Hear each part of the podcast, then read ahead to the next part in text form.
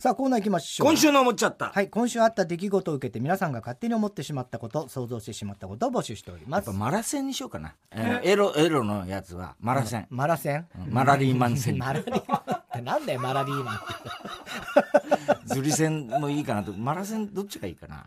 どっちでもいいよまあ どっちでもいいほら、しそ丸ともほら、ぽ桃色とか言ってさ、はいあの、川柳のうん普通のやつと桃色みたいなのやってるから。エロ川柳みたいなうん、ねだからどっちも、来年はちょっと両方、あの、分厚くややろうかなと思って。マラセン。マラセンも。うん。まあまあじゃあマラセンズリセンだったらマラセンだろうね。でも、ズリセンの方がなんか、言葉としては あるから、ズリリーマン川柳。ズリリーマンってなんだよ。ズリリーマンってなんだよ。マラリーマンもわかんないけどあ、そういえば今日、あの、ドキハキ聞いてたら、はい。あの、山田さんのやつのとこに、また、マキさんが来てたよ。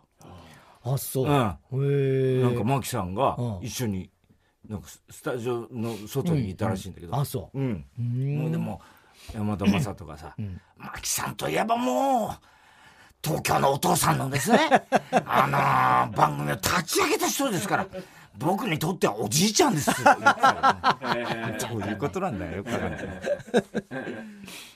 そういえば、しそ丸が言ってたんだけど、うん昔ね、落語、上方落語でね、うんまあ、要するに、まあ、あの、桂しそ丸って上方落語の、んあれがいるんですよ、おばちゃん、和歌山の。で、それは結局、あの、分子一門なんですよ。うん言ってみれば三子師匠ですよ、はいはい元のね。で、あっちの、まあ、言ってみればそういう、うあの、米朝一門じゃなくて、そっちの系列なんです。で、昔、コロナ前、コロナ前に、うん。よくね、落語家同士で、うん。あの、温泉とか行ってね、宴会とかやってんの。はいはいはい。わーって盛り上がって楽しかったんだけど、うん。ほいで、そこに、あの、遅れて分子師匠が入,、入ってきてあるらしいね。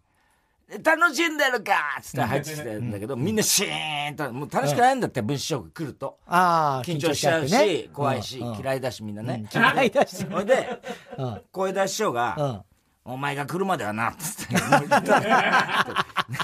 したら聞こえたらしくて、うん。こ小声で言ったらいいんだけど、分子師匠が、うん。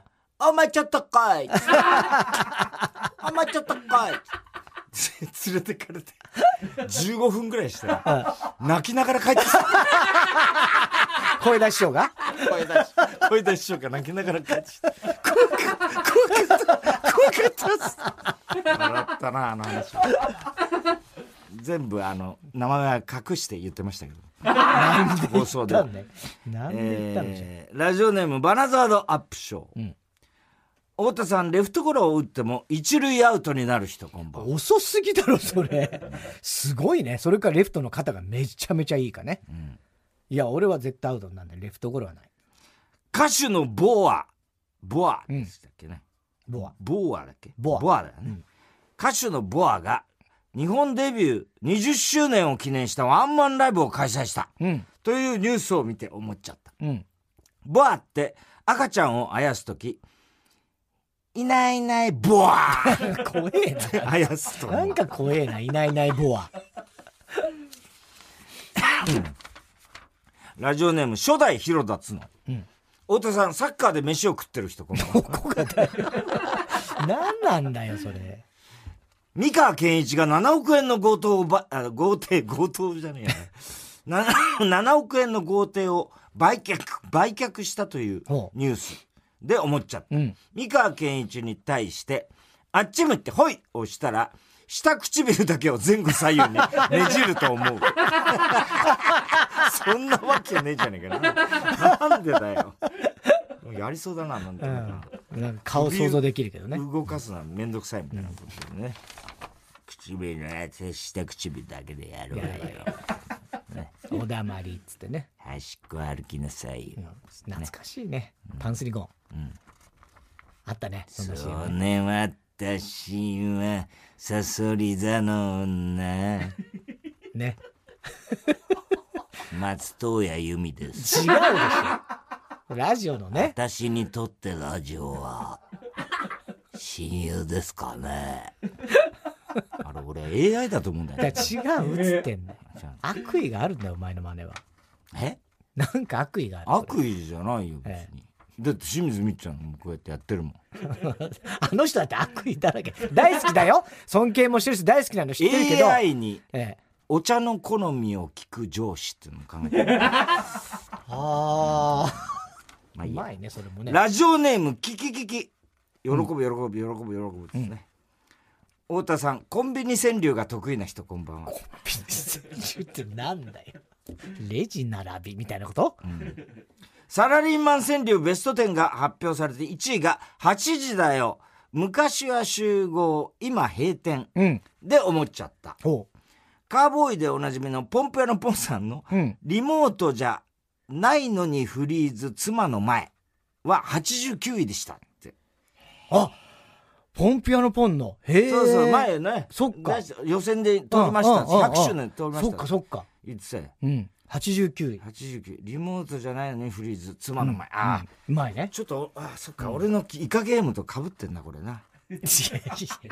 俺のイカゲーム。まあ俺のね。イカゲームね。まあね。もし、ウィル・スミスがサラリーマン川柳に応募したら、リモートじゃ、ビンタできない悲しいなって読む。なわけねえじゃん。どういうことだよ、もう。誰でもビンタしてるわけじゃないんだよ。でも確かにそうだな。うんアカデミー賞ね、リモートだったら、そうだねあの事件は起きてなかったね。そうだねうん。リモートだったら、まあそうだしね。だから、でもあの、クリス・ロックも、あのギャグ言ったかどうかもわかんないけどね。リモートだったら。あ、見え、奥さん見えてない。そうそうそうそうそこの場にいないもんね。うんラジオネーム、初代ヒロダツの。太田さん、おならをした時は家族全員を避難させる人、こんばんは。そんなことはない。トム・クルーズが主演映画、トップガンマーヴェリックのジャパンプレミアレッドカード、あレッドカーペットセレモニーに登場したうん。というニュースで思っちゃった。うん。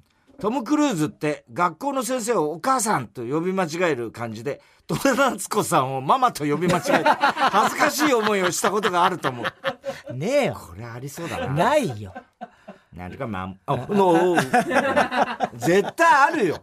あんだけだってママみたいに付き合ってずるっとね、ずっといるからね。あ、日本のママだよ。そうね。日本のお母さんみたいなもんだよ日ね。本のお母さんです。つって山田正人。山田正人かしてんじゃないか、トム・クルーズ。日本のお母さんです。つって言って。言ってねえよ。トム・クルーズそんなこと言わないし。ラジオネーム、バナザードアップショー。太田さん、レフトゴロを打っても一塁アウトになる人ならないっつってんの。トム・クルーズ主演の映画、トップガンマーヴェリックが、公開3日間で興行収入11億円超えというニュースを見て思っちゃった。うん。トム・クルーズってマナーの悪いファンに会った時、なんだあいつはまったく、あっとむにクルーズなあ ちゃんと読んでください。まったくあっとむにクルーズなあ頭にクルーズなみたい頭にくるなな。ね。とブツブツ言う。うん。アトムにクルーズなトムにクルーズなあと言わねえの。えー、郵便番号 107-8066TBS ラジオ火曜ジャンク爆笑問題カーボーイメールアドレスは爆笑アットマーク TBS.CO.JP 今週の思っちゃったの係までお待ちしております。さあ続いては哲学的。はい太田さんが流行らせようとしているギャグ。哲学的。このギャグをもっと使う機会を増やすために 皆さんからも自分の哲学を募集しております。えーラジオネームストレンジラブ。うんドタバタはコメディの時しか言わないが、アクションやホラーの方がドタバタしてる。哲学的確かにねドタバタアクシそうだねそういえョンばそうだね。あるけどなんかもう全然緊迫しないよねドタバタ。ドタバタホラーとか言っても怖くないもんね。っていう言葉自体がね、もうコミカルな感じにそうねなっちゃうからね。ドタバタ喜劇、ススラップスティックだね。ねえーラジオネームミヒャエル。うん名前は自分のものなのに、他人が使うことが多い。哲学的！確かにね。自分の名前を自分で言うことより他人が呼ぶことの方が多いか。そうね。まあまあ、そうだね。呼ばれ、まあね名前、まあ書いたりすることだったら自分の名前ね多いだろうけどね。あまあ他人のためのもんだからね。名前はね。自分のためというよりねまあ確かにだだから、うん。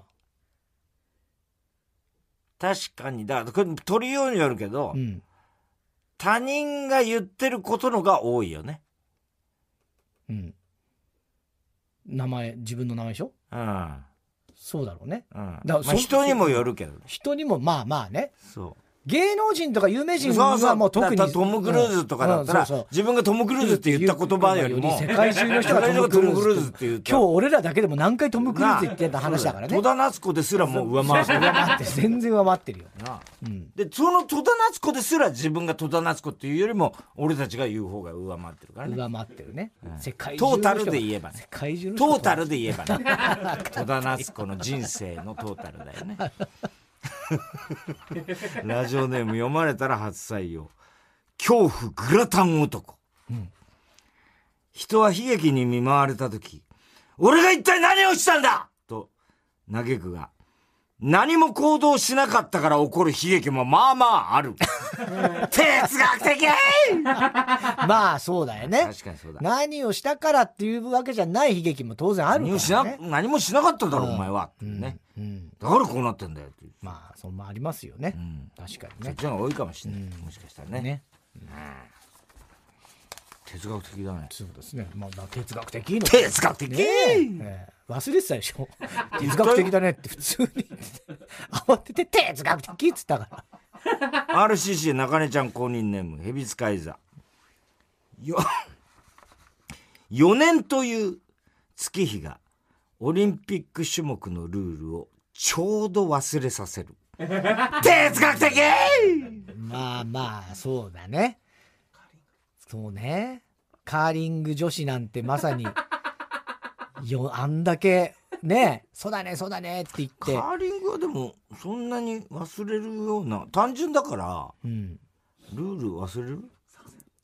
まあでも、まあ、完全に忘れ去ることはないけど、うん。あそういやこんな感じだったなとかね思い出したりすることはあるんじゃない、うん。その間カーリングの競技に関してはほとんど考えないね、高跳びとか棒高。高跳びとかは単純なあれですか？ら単純っつっちゃ選手には怒る。ブフカは怒るよ。単純じゃねえよ超人だよみたいな。じゃ別に単純と超人は別に全然違うところにあるからいいけれども。えーラジオネーム雪だ雪だまるん、うん。料理は食べてくれた人の「美味しいね」の一言を持って完成する。哲学的！そうねそうね、うん。まさにそうだよね。美味しいねで完結。そうだね。うん。だから言ってみればまあいい加減にしろ。どうもありがとうございました。みたいなことだよね。まあまあまあ漫才で言ったらそうだけどね、えつまんなかったねで。完成するよね俺たちの漫才は。えいやつまんなかったねは最悪でしょ。外してたね。外してたねじゃ完成じゃねえだろそれは。ラジオネームどうにもならんよ。うん。誰にも言わないでねは、俺から聞いたことにしないでね。という意味。哲学的!うんまあまあそうね。また得てして。そういうことだよね。そうですうん、これからだっていうことは誰も言わないでねって言ってる時点でもう、お前が喋ってるそうそう話だからね。えーラジオネーム、岡野トト。うん年を取り物忘れが激しくなるのは、記憶力が低下しているのではない。忘却力が向上しているのだ。哲学的まあまあまあねそうね忘却忘れる力がどんどんどんどんね向上しているっていうそれも鈍大事。感力みたいなね、昔、小泉さんだっけ？言ってたよね。うん。えーラジオネーム、ナチョシャクレ。うん。たくさんのアダルトビデオを見てきたが、うん。作品の結末はほとんど知らない。まあね。確かに！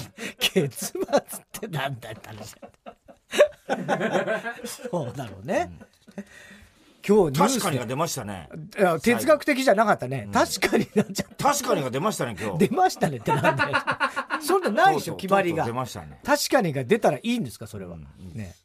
哲学的って本当は言ってほしいんじゃないですか、これ。うんうん作品作っでた人は。も今のは確かに。確かに。っていう感じね哲学的ではない。うん確かにって感じだね。今日ニュースでさ、知ってる？ルーブル美術館のモナリザの絵にケーキ投げたやつがいて、ええびっくり。もう、ね。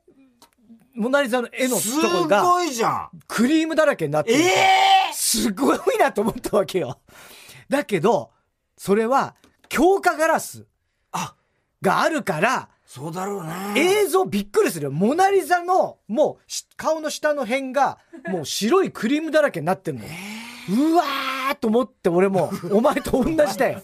お ね。前がうわーとは思う必要はないよね。いや、思ったよ。ニュースで見て、映像見て、大変と思って、そしたら強化ガラスで当然なってるから、絵自体は無傷なのよ。で、そのガラスをまあ拭けば別に大丈夫なんだけど、そのなんか、30いくつの、なんかまあフランスの人男の人なのかな？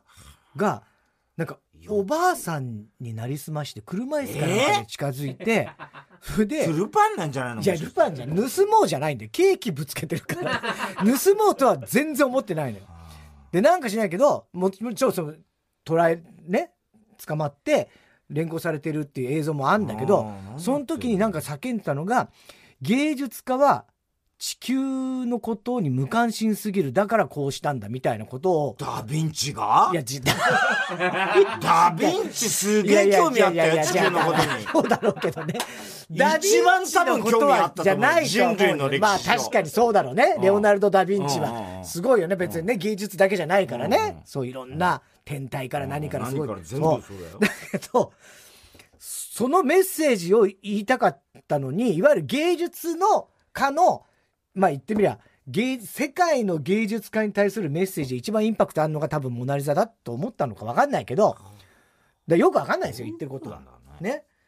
で、それで捕まってう、んびっくりするよ、あれな。んで芸術家をそう、芸術家の方がね、まあね。まだ IT なんとかとかさ、はいはいはいはい。まあ IT も最近はもうそっちまあいろいろやってるだろうけどね。なんだろうね。まあよくわかんないですけど。うんねびっくりしました、そんなニュース。えー、宛先郵便番号107-8066 火曜ジャンク爆笑問題カーボーイ。メールは爆笑アットマーク tbs.co.jp まで哲学的の係までお待ちしております。さあ、続いては、そんなおいらも令和の会なんでたけしさんなんで、えー令和の怪物と呼ばれている佐々木朗希投手のように自分も令和の怪物だという方からのメールを募集しております。ラジオネーム、ラジオバーガー。うん俺は会社の底辺であがいている一階のサラリーマンにもかかわらず、太田さんの楽屋挨拶に行った時のリアクションを19パターン考えて。そんな俺も令和の怪物。19パターンいずれいつか見たいな。ねえ。すごい19ね。パターン。はどっかで会うことがあったらな。あねうん。え。19パターン考える。えー、どうにもならんよ。ん俺は結婚式のスピーチで、太郎くん、花子さん、結婚おめでとうございます。くんづけだと照れますので、こっからはいつも呼んでいる通り、ハメ撮り番長と呼ばせていただきます。ツイッターの裏アカウントの名前で呼ぶ。そんな俺も令和の怪物。怪物だよ、それは。ハメ撮り番長本当に。ラジオネームバナザードアップショー、観光地などでその辺を歩いてる人に「すみません写真撮ってもらっていいですか?」とお願いして写真を撮ってもらい「こんな感じでどうですか?」と写真の確認をされた時大体は「あはい大丈夫ですありがとうございました」うん。とお礼を言って終わるが俺は納得がいくいい写真が撮れるまで何度でも撮り直しをさせるそんな俺も令和の会いやいや、最低だろ、それ。ちょっともう一回すごいな目がちょっとええ半開きになっちゃったんで、まあまあね。言えないでしょ、普通。押さえてもう一枚とかよくやってるよねあまあね、まあね。あるよね、それね。ラジオネームキャラメルパパ、スヌーピーを見ても山下達郎を思い出さない。そんな俺も、令和の怪物、思い出さねえわ。思い出さないんだよ、普通は。怪物じゃなくても思い出さないから。でも言われてみりゃ似てわかるね、わかるね。髪型がな。耳だけどね。耳にしちゃう。ラジオネーム、キキキキ。喜ぶ、喜ぶ、喜ぶ、喜ぶ。はい。俺は、この屏風の虎を退治してみろと言われて、屏風の虎のデータを仮想空間に移して、俺も仮想空間に入り、トンチを使わずに虎を倒した。そんな俺も令和の怪物。まあ確かにちょっと令和っぽい技術を使ってるよね、うんなんかね。仮想空間とかね。うん実は？すごいね、だからこれね。できんのかね、そんなのね。まあデータ化すりゃできるんでしょうね、これはね。今ねの技術だね今の技術ならね。データファイルに落とし込む前に。その、いかにもその機械に弱いね俺を言いくるめようとしていや、もうデータファイルに落とし込む前にできますよ、それデータ化ですからね。うんデータ化しか言ってないから、そうださん。データ、数値化。数値化ね。ええ数字ですよ。はい。すべてが数字ですからね。ええ虎と言っても。タイガー。タイガー。英語で言っただけじゃねえかよ。えー、堺わさび。ん古着を買い取りに来た業者がついでに、他に何か買い取るものはないですか？宝石とか。と言ってきたので、何の迷いもなく、父が母に送った母の形見の結婚指輪を、何の戸惑いもなく5000円で売った。そんな俺も令和の怪物。いやいやいや、最低じゃねえかよやめときなよ、そんなことは。ダメだよ、ねえー、宛先郵便番号107-8066火曜ジャンク爆笑問題カーボーイ。メールは爆笑アットマーク TBS.CO.JP まで。そんな俺も令和の怪物の係までお待ちしております。さあ続いては。怒りんぼ田中裕二。はい。こんばんは。田中裕二ですから始まるいかにも田中が起こりそうな事柄を皆さんに考えてもらってそれは私田中が3段階で評価いたします。ラジオネーム、足の匂いが納豆。やだね大田さん、田中さん、こんにちは。はい息子二人いる女、田中裕二です。はい私は朝起きると、だいたい顔がむくんでいます。うんしかし子供たちのご飯の用意や身支度が忙しいので、うんマッサージをしたり洗顔をしている時間はありません先日、朝シャンを終えて、さっぱりした顔で風呂を出てきた夫が、皿洗いをしている私の顔を見て笑いながら、なんか風船が潰れたような顔だな、と言いました。ひどい。はあ！それは怒る。風船が潰れたような顔！私は電子レンジの扉に映った自分の顔を確認してみました。確かにむくんでパンパンになった顔でしたが、潰れてはいません。なんだ！お前のそのこびえる語彙力は見た目を何かに例えて馬鹿にするときはな、的確なワードチョイス能力が必要なんだよ。この場合、風船みたいにパンパンで毛穴もほくろも横に伸びちゃってるねとか、わあ、水風船かと思った。水抜かなきゃとか、それぐらい言え それは大い体お前のワードセンスはええ、昔から気に食わなかった。ツイッターのアカウント名がニャンゴロウなのも気持ち悪いんだよ。お前の名前はゴロウじゃないし。ニャンってなんだよ。猫アレルギーのくせに。アイコンの写真も星野源にしてんじゃねえ！相当嫌なんだねもうね。これ確かに潰れたは変だよな。ね例えとしてあな。あパンパンだったらえな。ねなんで潰れたって言ったのかなこいつ。バカだなこいつ。えねえ。え？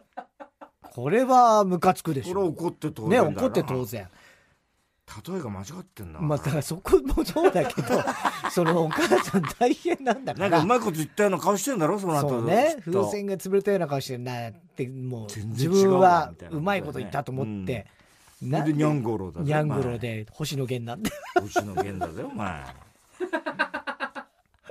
本当にさあの俺さ俺いやあの今「鎌倉殿の13人」さ、はいはい。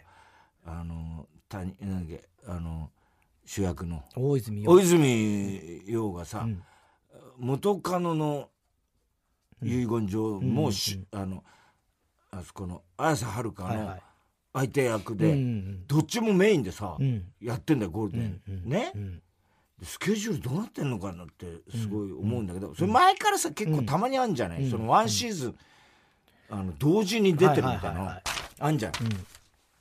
で俺木村のあのああ未来への10カウントってね、めちゃくちゃ面白いんだよ。で今もうこれから佳境なんだけど、でそれにあの江本明さんが、はいはいはいはい。ね、あのかん元あのボクシング部の監督みたいな役で出てるんだけど、今 NHK で「あの17歳の帝国」っていうね、ドラマやってめちゃくちゃ面白いんだよそれも、そっちにも江本明出てるのね。首相の役で、同時にだよ。まあね、スケジュールどうなってんのって思ってたんだけど、それはそれでまあまあでも山本さんぐらいになるとそういうのあんのだと思ったんだけど、さらに俺最近気がついたんだけど、その17歳の帝国の、に出てる女の子がいるのね、割と重要なポジションの、17歳の帝国ってすごい、あの要は17歳が総理大臣になった男の子がね、それ AI に選ばれた、でそのある、まあ、特別区特区、特区みたいなところの独立国の総理大臣になって、うんはい、10代だけで内閣をする、それをどうなるかっていう話で,、でその総理大臣補佐官の女の子がいるんだけど、それをどっかあれこの子どっかでって思ってたら、未来への10カウントの,、あの未来の10カウントって木村拓哉が元ボクサーで、そのボクシング部の部長になるっつって、うん、その部長とかコーチだね、うん、顧問顧問っていうかさ、うん、それであの学生たちがみんなボクシングやってて、であの満島ひかりとかさ、内田有紀ちゃんとかいて、面白いんだけど、その生徒の中の一人の女生徒のことを似てんなと思って、今日調べたら、同じ子なの。そうなんだ。だつまり江本明と、そのね、そのなんとか、その女の子が、同じドラマを同時に同時に出てるどういうスケジュールをやってんのかなと思って。俺心配でさ。心配しなくていいじゃん。ちゃんとやってらっしゃるわけだから。すごいと思わない？だから、ね、現場でさ会った時にさああさっきもいましたよねみたいなことになるじゃん。いや、別にそれは、ならない、まあ。なるよ、絶対。あれ、江本さん、さっきも、いや、知ってるだろうしね。俺、君こそ。そこで初めてびっくりするこっちの役と混合しない？みたいな。いや、そんなこともないんじゃないのかな。よく見てるね、ドラマね。は？すげえ見てんなと思って。その17歳の帝国とか暇だなみたいなえ？いや暇だなとは言ってないですえ、うん、悪いっすか？いや悪くはないですよいやよく見てんなと思って俺なんか全然ドラマなんか見てないもん。お前は、まあ、その抵抗だよね。その裏でダメだから。裏で、ケチョンケチョンにやられてるからな。お前はな。ほんと抵抗してるな。抵抗じゃなくて別に。ね？そういうことじゃないですよ。そんな笑い、そんな笑い方をするんじゃないっつダセーとか言わない。ダセんだよ。ダセー帝国だよ、お前。なあ、はダセー帝国だ。ラジオネーム尊敬する人は知らぬ今守る。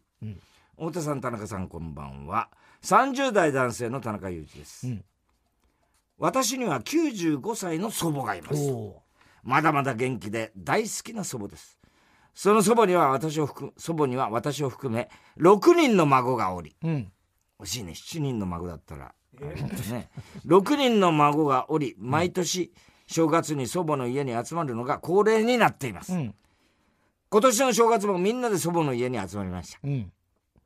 私は30代の社会人なのですが、恥ずかしながら今でも祖母からお年玉をもらっています。うん、他の孫も社会人になっても毎年祖母からお年玉をもらっています。うん、それには理由があり、昔であれば祖母がおもちゃを買ってくれたり、食事に連れて行ってくれたりしたんですが、最近は私たちと祖母では同じものは食べられないし、うん、一緒に出かけることも難しいので、祖母が孫にしてあげられることは現金をあげることぐらいしかないんだと思い、うん、こちらも喜んで受け取るようにしていました、うん、そして今年の正月みんなで集まりワイワイやってました。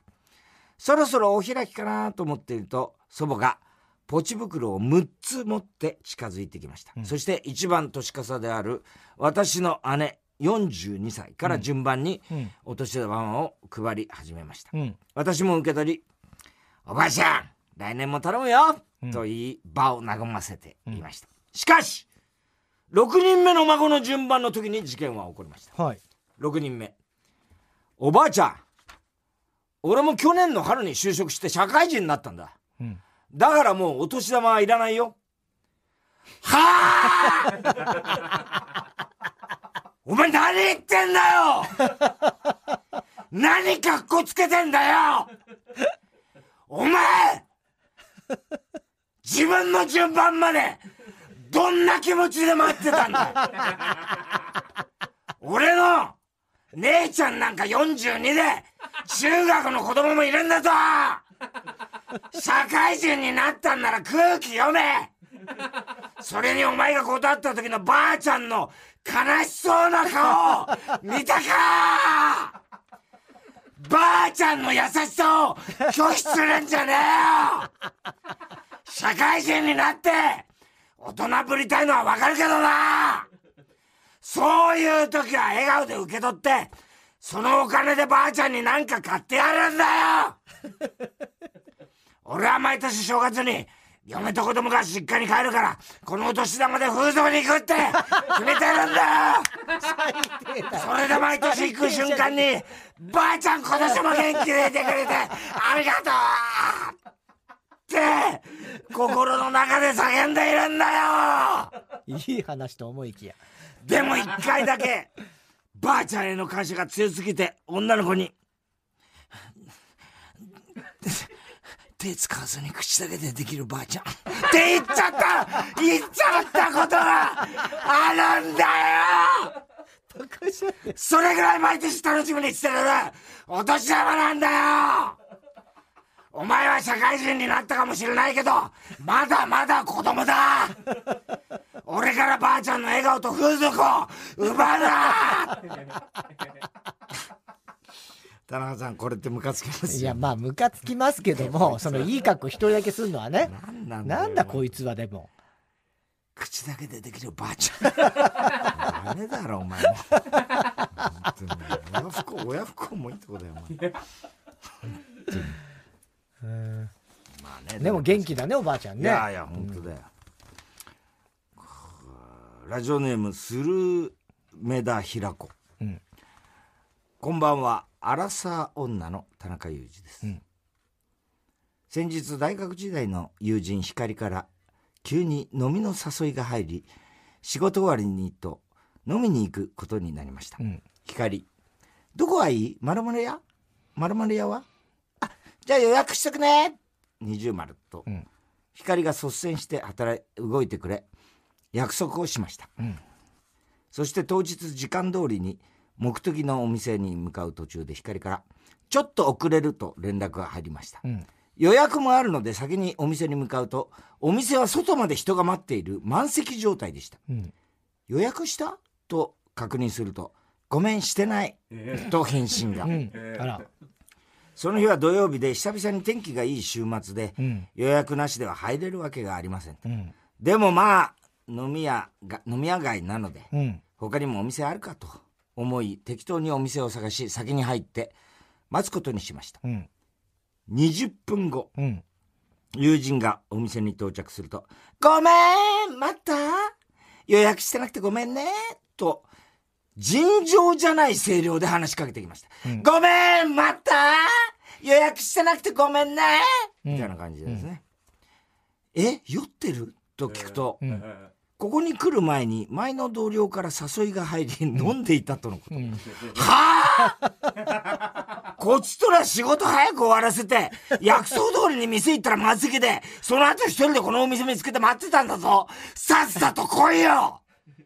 しかしよく話を聞くと前の同僚というのは田舎に帰っていて久々に東京に来た人だったとのことで、それならば仕方ない、むしろ集合時間をずらしてもよかったのに、と思い、普通に飲み始めました、飲み始めてしばらくすると光今日は急遽誘ったのにありがとね。本当は、萌えと、萌えと、かっこ、高校時代の光の友人。萌えと飲み行く予定だったのに、断られたから友情誘ったんだ。来てくれて嬉しいおいおいおいおい。私は都合のいい女ですか約束を断られたから代わりに誘うのは別にいい。でもそれを本人に言うのは違うだろ懐かしい。